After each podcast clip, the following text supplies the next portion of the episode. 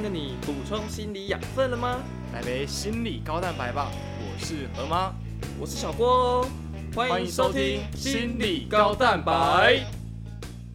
Hello，大家好，我就是各位众所期待的小郭，我已经强势回归啦，哈哈哈。不好意思，你也才消失，你也才消失两个礼拜而已啊！对，但就是你知道，两个礼拜就是在里面在山上，就是如隔三秋啊，各位，你各位啊，突然觉得人生五分钟怎么可以像一个小时这么的漫长？没错，而且我都差一点要忘记怎么当一个人了，好不好？所以不要这么的苛刻了嘛。好呗，好，那我们今天第七杯的高蛋白，我们今天要谈的是专注力。那今天的形式会有点不太一样，就是我会是以一个主持人的身份，然后来让河马跟 TT 来针对一些主轴或者是一些主题来进行说明跟分享。那我们的河马呢，它会比较偏重在运动爱好者以及专业运动员上面，然后来做专注力的分享。那我们的 TT 呢，它就是比较是着重在一般的日常的生活表现，或者是一般民众，那来跟大家分享说，诶，为什么注意力其实对于任何人来说都是一件很重要的事情，可以吧，各位？行，行吧，好，好，那我们就开始吧。首先，其实我们会想谈一下注意力这件事情，是因为它真的是无所不在。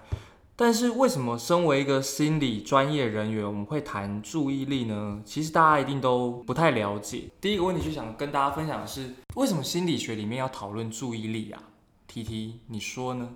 就像刚刚小郭讲的，注意力是一个无所不在的一个能力，对。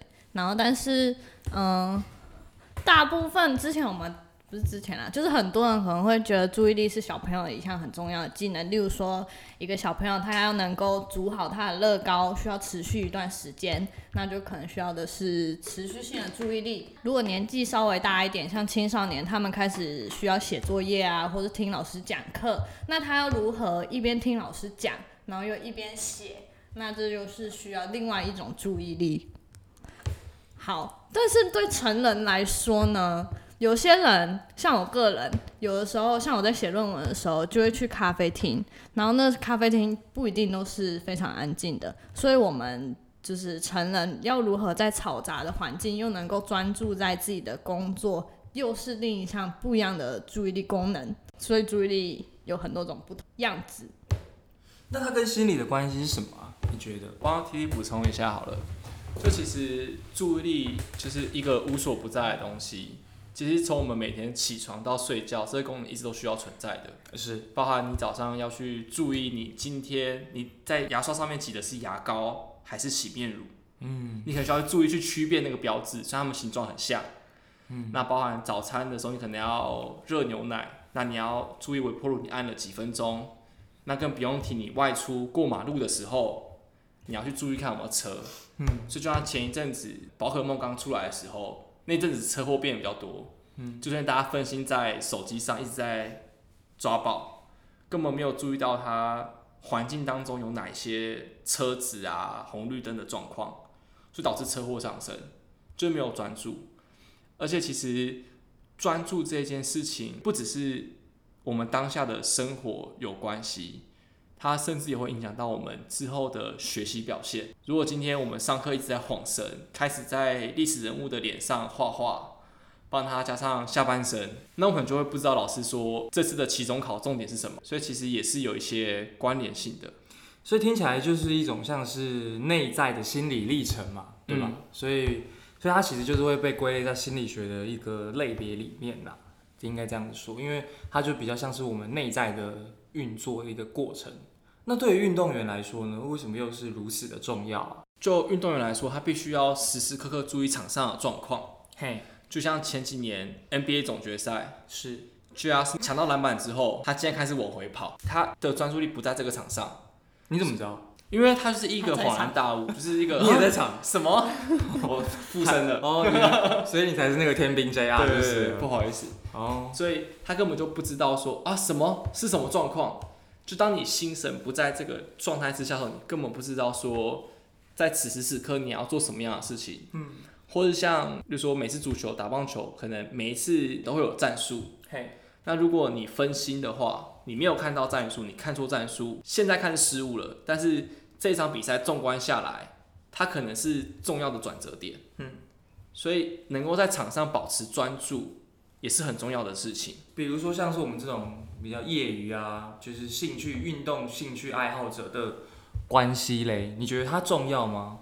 我觉得蛮重要，因为我们没有那么多要，又不是要比家族，或者是又不是要当成职业的话，你觉得它的重要性在哪？我觉得这边可以先提到的是有哪些因素会影响到我们的专注力。身为业余爱好者，其实我们平常都有很多的事情干扰着我们，就是说可能很多人白天一到五在上班，嗯，六是可以打球，对那更不用说，如果他今天已经成家了，对，他除了打球之外，他可能还要去顾小孩等等。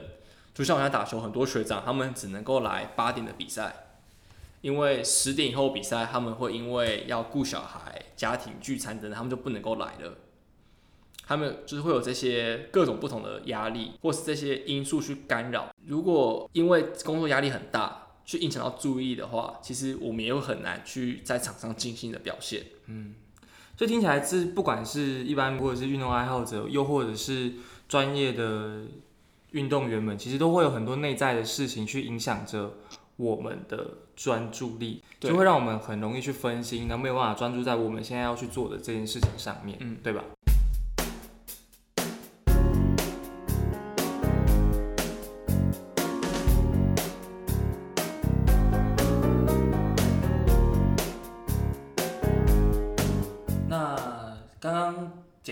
跟大家说了一下，就是注意力在心理学的领域的一些概念了之后，我们接下来要跟大家分享一下我们五个最常见的注意力的类型。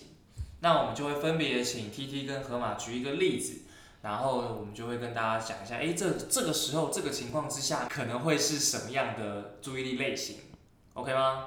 好。那我们就先请 T T 开始吧。好，日常代表，那大家帮我想想看，就是当一个小朋友他正准备要开始写他超困难的数学题目，那他就会集中精神在解决他的数学问题。这时候他脑中都想着数学的公式啊，数学的方法啊。那这时候他用的就是这个就是集中注意力。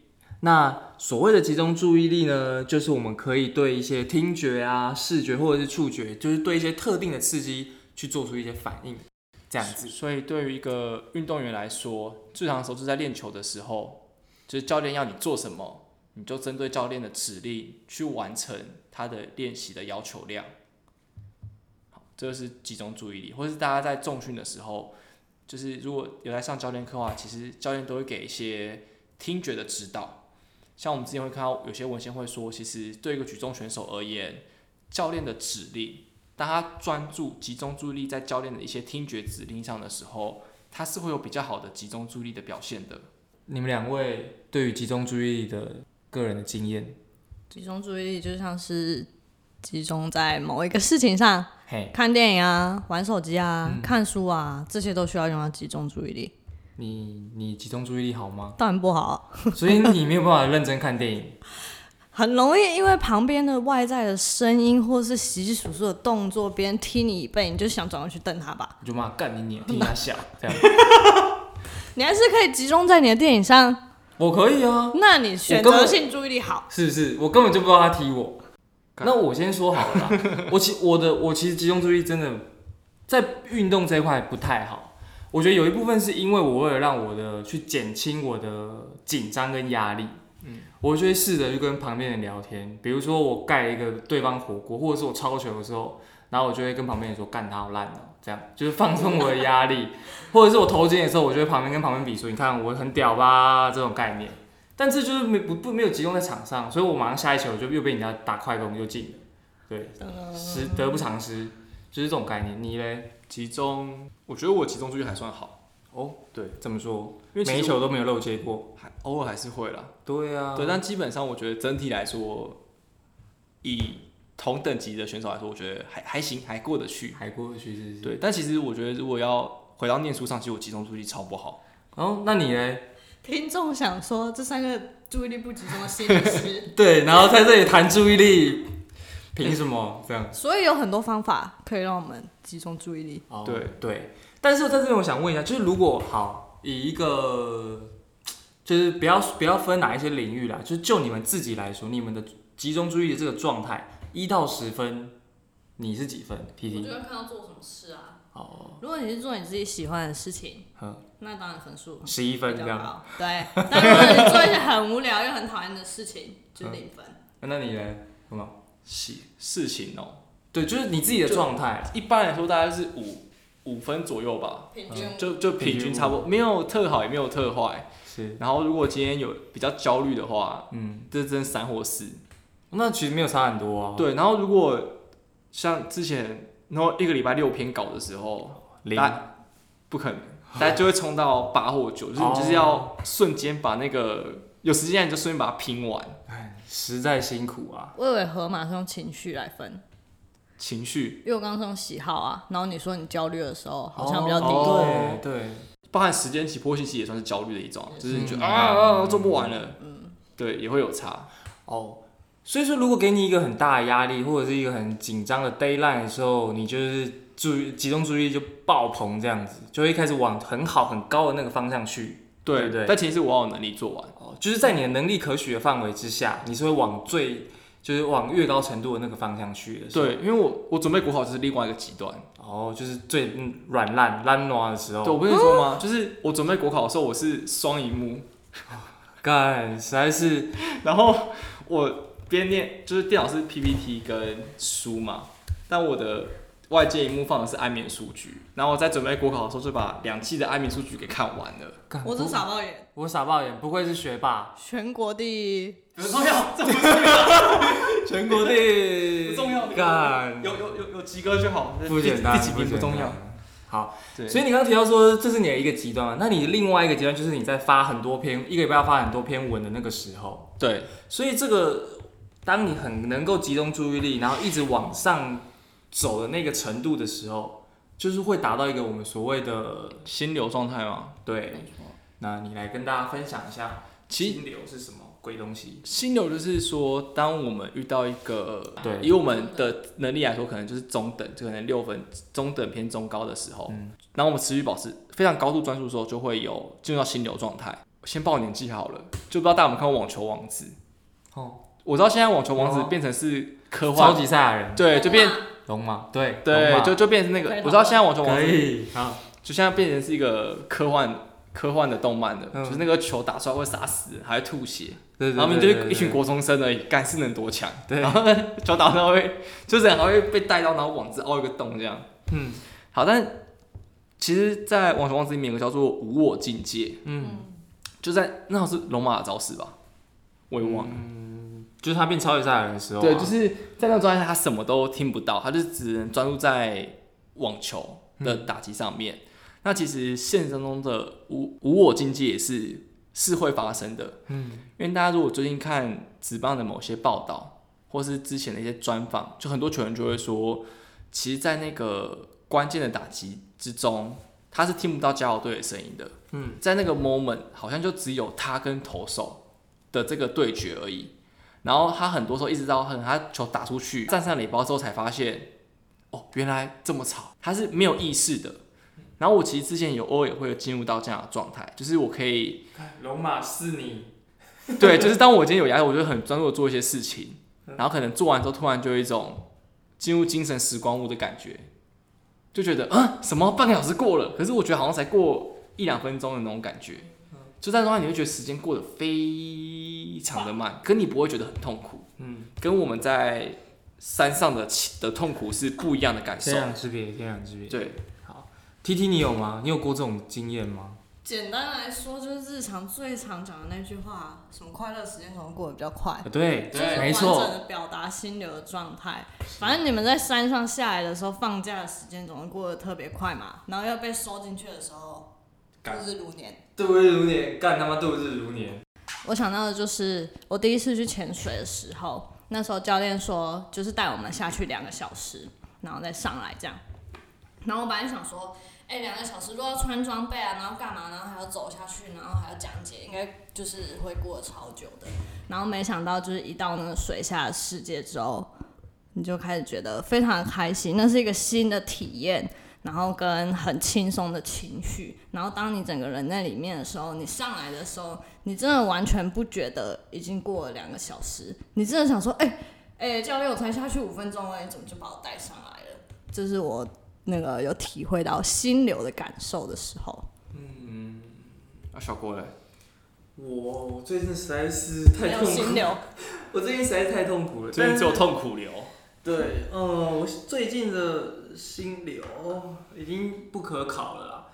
但是如果真要这样子说的话，就是因为我前一阵人在山上嘛，所以就是我会有很大的，就是两个很特别的，就是很强烈的感受，就是在没有事情干，我们在等时间的时候，就真的是度日如年这样子，就是抬头一看七点，然后就是好，那我们现在才七点嘛，那就吃一下饭。然后是是是，抬头起来干七点零二，天哪，才过两分钟，实在是真的是就是觉得干还不知道过多久。但是我们中间有上一个课，然后就是好不容易有事情做，然后就开始认真上课的时候，头一抬起来，哇靠，要吃晚餐了。所以集中注意力其实也是一个很很强烈的或者是很明显的程度之分。那大家可以不妨回想去想想看，自己有没有过这种快乐时光总是过得特别快，或者是。不知不觉当中，事情就被你做完了，而且好像也不会觉得很累，而且还是觉得自己很有效率，然后完成的成效也不错的这种感觉。对，就是对于一个运动员来说，或者是我们前面要教运动员做一些心理技巧的时候，其实很多时候我们第一步就先教他们腹式呼吸。其实就是腹式呼吸，我们都主要是要帮助他们专注，而不是放松，因为放松只是副产品。所以，我们希望能够帮助运动员专注，然后进到那个心流状态之后，他不管在后面在做一些冥想或者是意向训练的时候，他可以更聚焦在他要做练习上，然后让这个效果可以更有品质，去做到我们希望的结果。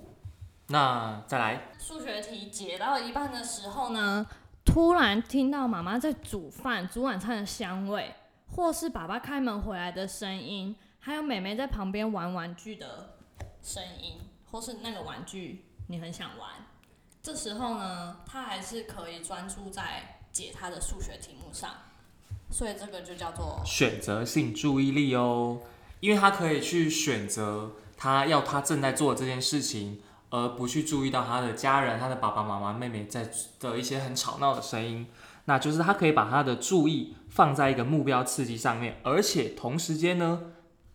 他还可以忽略掉其他干扰的事情，所以这就是一种选择性的注意力。对一个职业选手而言，他要忽略掉啦啦队的加油声，甚至是敌对球迷一些嘘声，嗯，他要去排除这些干扰的刺激，然后专注在他应该要做的事情上面，可能是教练的战术指令。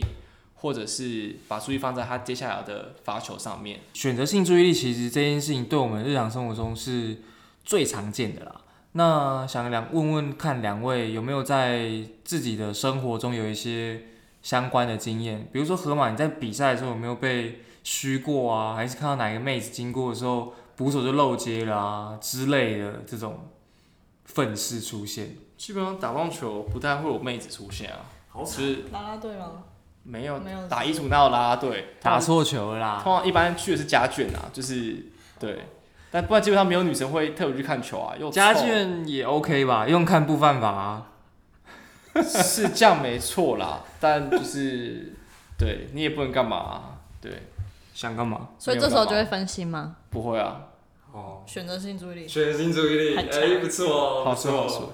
我之前遇到的状况是，就是可能我打 A 队。然后今天的对手就是是认识的，嗯，所以你在场你在现场打击的时候，就是因为两边都很熟嘛，所以就会他们就会就是故意闹你，哦，或者是不小心聊得太开心就随便打，就分心掉了，其实没有办法专注在你应该做的事情上面，嗯嗯，就反正都花很多时间在分心，或者是在跟对面讲干话，对对对对，在那边叫嚣这样，哦，所以。T T 这个你应该没什么好分享的。那所以你还是说说你的那个日常生活经验好了，有没有跟这个类似的啊？就像我知道很多人都很喜欢去咖啡厅工作嘿，那咖啡厅的环境不像图书馆那么单纯，或是那么安静，它可能会有一些磨咖啡的声音啊，或是别人旁隔壁桌在聊谁的八卦啊。那这时候，我记得我在那个咖啡厅工作的时候，我一直超想要听隔壁桌的八卦，可是我真的下礼拜就要报告了，所以这时候你就还是要很专心的在你的报告上。但是八卦永远摆在第一吧？哎、听八卦真的很爽哎、对啊。这时候就可以用到另外一个专注力，什么什么？你说你说哪一种？一心二用。哦，分散型注意力，对不对？没。错，好，分散型注意力呢，就是说我们可以在同一个时间里面进行一个以上的事情。那最明白、最简单的就是像刚刚 T T 所说的“一心二用”这件事情。一边听八卦一边打报打打报告。那那河马的话，你应该就是一边看妹子看妹子，然后一边接球。一边打击啊，因为你的脸会朝向，你头可以稍微瞄一下，对啊。瞄投手，然后再往旁边瞄一下妹子这样子。对，这样子可能就嗯，这样就会忘记那个投手的但比较常一心哦就是会聊天，聊天，因为我其实超爱聊天，哼，而且我蹲捕手，所以其实那边是人口密集最高的地方。哎、对，总共有三个人在一起。对我后面是主审，他离我只有十公分、二十公分的距离，然后我前面打者大概是我手伸手就摸到的距离，嗯，所以基本上三个聊得起来，这三个聊得起来，我超会聊的、啊，哇，就是就是你要会聊，就是我这边都有个裁判，就是他站我后面，然后说，哎、你念什么？你要打大专杯？我说，哎、我我念心理系。哦啊，你会读我的心哦。我说，呃，还好啦，还可以啦。然后，然后啊，你几岁？啊，你现在几年级？我说，呃，我大四。然后大四回头，哎、我也大四哎，就是就是只要你遇到一四海个，之内皆兄弟耶。对，只要你遇到一个够会聊的也会。嗯，然后我上礼拜打校友队的时候，哎、你啊，那你们在聊天的时候，那那个投手不就很尴尬吗？因为你们三个人都没有在看他，他他要投也不是，不投也不是。应该说，其实我们还是把该做的做完，哦，先是做一心二用，一心我按照二用哦一，心二用，我照样配球，但我哦的嘴巴还是在聊天。干不简单，不简单。对，然后有时候暗号会打错吗？不会不会，不会。哎，这种是这战术蛮好，因为有时候打者真会分心，哦，他就聊一聊说，他就聊聊干什么球来了，然后就乱挥，然后就就出局了。战术分享。战术分享。对，这其实这其实蛮好用的。哦，不错不错。对，但我上班遇到一个例外，那怎么样？他聊天反而打得比较好，靠背。聊天谁打比较？哦，你说打者打。对他聊天就打欧巴，然后没聊天就只有滚地球，哦然后就是哦然后我就嘴他，哎，哎多聊一点。聊天打比较好，哎。对对对。所以听起来，我觉得一心二用这件事情比较，应该也是蛮常发生的吧，对吧？对，而且其实我觉得那个重点在于是你对某一个东西熟不熟悉，那这样子来说，一心二用到底是好是坏啊？你们两个觉得？看结果喽。就像刚才结果论来说，如果我聊天我反而我失误的话，那可能就不是一个好不事。是一件好事。而且其实就像我刚才前面提到的，就是要看你熟不熟悉。嗯，就说今天是一个很轻松的场面，那你二心二用可能没差。嗯，可万一今天是再见分在三垒了，我还一心二用，万一漏了，是啊这场比赛就就没啦。，GG。对，所以你还是要看当下的情况，或是你熟不熟悉。就说这投手可能你不熟悉，你没搭配过，所以你接他的球是有困难的。那这时候你的注意力就会在跟他搭配自己上面。觉得比较专心一点，对，呃集中注意力，对，你要专注在他丢的球，嗯你要可能要挡球或干嘛的，而不是在聊天。了解。对，那 T T，你觉得嘞你自己的经验或者是想法？我觉得我个人比较不能一心二用、哎，那你觉得一心二用所以是不好的？哎、我没有觉得不好，可能是每个人就是适应这种注意力的能力不同。嗯像有的时候明明下课了，然后开车回家就想说，好，我等下要先去买明天的早餐。可是如果那个音乐一放下去，你跟着唱之后，你就不知不觉地回到家了。一边开车一边听音乐，有时候就会忽略接下来的排程或者你预计好的工作。所以像我刚才想要问题题那个，所以说一边听八卦一边打报告，所以把他的八卦打下来，哎，这边只是稿。没错，我这会不小心打到外遇这样子，在外面讲话不小心打成外遇这样子。哦所以真的就帮帮对方打逐字稿这样。对，这听起来真的不大行。但我我自己是觉得这蛮重要的，因为像现在鄙人我呢，其中有一项任务就是要接电话，而且我们这个任务很怪的是，我们要接任何人的电话，呃，外面的人打给别的同事啊，他只要超过两声我就要接，就很怪，我要去接别人电话。但是因为我现在就是刚上任嘛，没有什么事情可以做，所以我大部分时间都在看 YouTube 啊，或者是就做自己的事情。所以这时候呢，如果我太专心做的话，我就会听不到别人的电话。所以这时候我就是非常需要用一个分散型注意力这件事情，我就要很一心二用，我才听得到电话的声音。所以不管是看结果还是看情境其实就是因人而异，然后就是各自使用这样。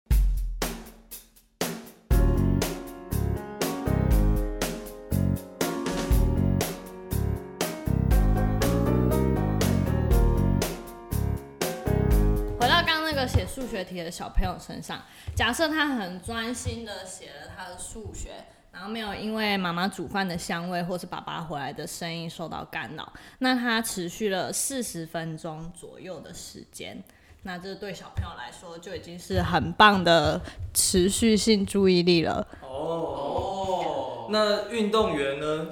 何曼，你觉得嘞？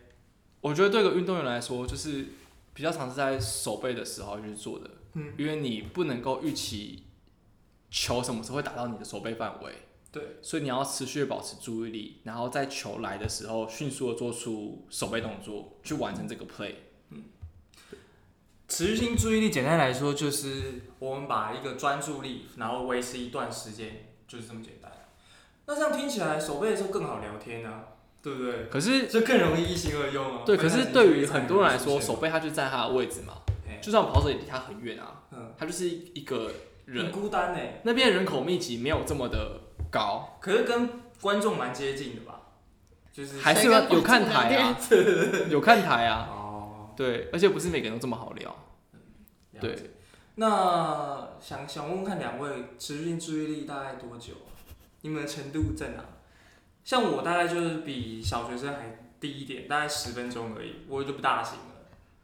我觉得其实我也没有很久，啊，前一阵子唐凤不是很就是提倡大家用一个东西叫番茄钟嘛？他就是他鼓励大家就是持续注意力大概二十五分钟之后就可以休息五分钟。他觉得这样二十五分钟是他可以最 focus 然后最专注的一段时间。对，所以持续注意力的时间呢因人而异。像刚刚小郭说他十分钟，哦，我们在念书的时候二十五分钟可能有点太短，大概一般成人可能要四十分钟。一般成人四十分钟，因为小学跟国中生的一堂课差不多就是四十五到五十分钟，所以就是这样设定的。真的是这样设定的。对啊，真的对啊，对啊。国小的课程就是因为小朋友比较难专注，所以一堂大概就是三十五、四十，然后到国高中比较能够持续，所以一堂就是五十。可是我国小国中从来没有是这专心四十分钟过啊。但他就是抓出一个大概，因为就注意力的发展来说，差不多也是国中就会成熟。嗯所以就是四十分钟这样。对对对，可是我好像无法，就是我会说，因为就是我是用 Make，就那个左滑右滑很方便，所以所以我可能就会做一做十分钟，就会切到旁边，然后就是滑下 FB，然后再抓回来，然后去做我该做的事情。对啊，所以这样是不是一节课应该十分钟？下课了，上课十分钟，下课四十分钟，那就那是儿童息是为了更走更长远的路。那是儿童节，那是儿童节才会做这件事情，儿童节学校才做这件事情。对啊，哎、所以老师你怎么看？你觉得？的确，现在小朋友大概解两题，他们就想要休息了。我觉得原因可能有很多种，哦，就像他们现在很频繁的使用三 C 产品，或者像刚刚河马说的，他的电脑左滑右滑就可以滑到别的地方，所以分心对他们来说比专注还要容易超多的。二位也是吗？嗯，平常在工作的环境周围是不是太多好玩跟刺激的东西了呢？如果身边的环境太复杂，或是太多好玩的东西啊，太多声音的话，的确会降低我们持续注意力的时间。哎、那在这边我要说到，因为你说你很喜欢去咖啡厅啊，咖啡厅有那么多好玩的时间，所以你还可以持续四十分钟吗？呃，半小时差不多。那还是很强哎、对啊，你怎么做到的？你可以听自己的音乐，就是选择一个自己喜欢的。哦，嗯，好，那万一旁边有帅哥，会不会影响你的注意力？哎、你就把电脑转到那一边，你就可以一边看电脑 一边看一边看它它，很专心。哦，哎、我跟像我今天在那个华 H 都看到一个很有趣的图文，他在画健身的，嘿，他就跟那个教练跟硬举的男生说，定一些要注意的硬举技巧。然后那一格之后下下一秒就是教练默默把杠铃就是转四十五度角，然后学生说为什么？这样可以举比较重吗？然后教练就只说没有，因为直视前方会让你分心，就看一个就是妹子在健身，哦，但是看到妹子应该会更专心吧？我都这样啊，这样你才会变很粗啊，就是干我很壮。所以你自己那么没有这么粗，就是你去说健身房对啊，哦，我都在，我都在山上啊。哦，所以不是课表练错问题，你们都忘了没有妹子。对，没有妹子，而且你们已经忘记我都忘，差点忘记什么事了吗？哦对啊，呃，对，我们那天去练，你差点被压死。对啊。好，那接下来还有最后一个，第五个，好，回到刚刚那个小朋友写数学题的情境，那他写了四十分钟之后，对不对？晚餐时间也该到了，所以妈妈就召唤他去吃晚餐。吃了半小时之后呢，他还能够回来继续完成他的数学作业，所以这个就叫做交替型注意力，那也就是一种简单来说，就是我被我原本在做 A 这件事情，然后呢，我突然被 B 这 B 事情给拉走了，然后我把 B 事情做完之后，我还可以回到 A，那就是一个交替型的注意力。那在运动场上呢，我觉得最明显就是看暗号吧。看暗号，对，就或是听听暗号之类的，因为你首先就是你要先把注意力放在暗号上面嘛，嘿，就是你还要注意暗号是什么，然后之后你要再转换过来，在场上你要去注意的一些投打对决等等，嗯，这可能是需要去交替去注意与运用的。所以听起来在运动场上，棒球场上其实这个东西是蛮重要的，就是是可以练习练出来的吧。对，就是也是练久就会习惯。因为像在篮球场上，其实不太这种事情是瞬间就就过了，就根本，比如说我现在是一个上篮，然后被被盖火锅，我马上就要转换到我现在赶快去防守，所以这是一件很快的事情。没错。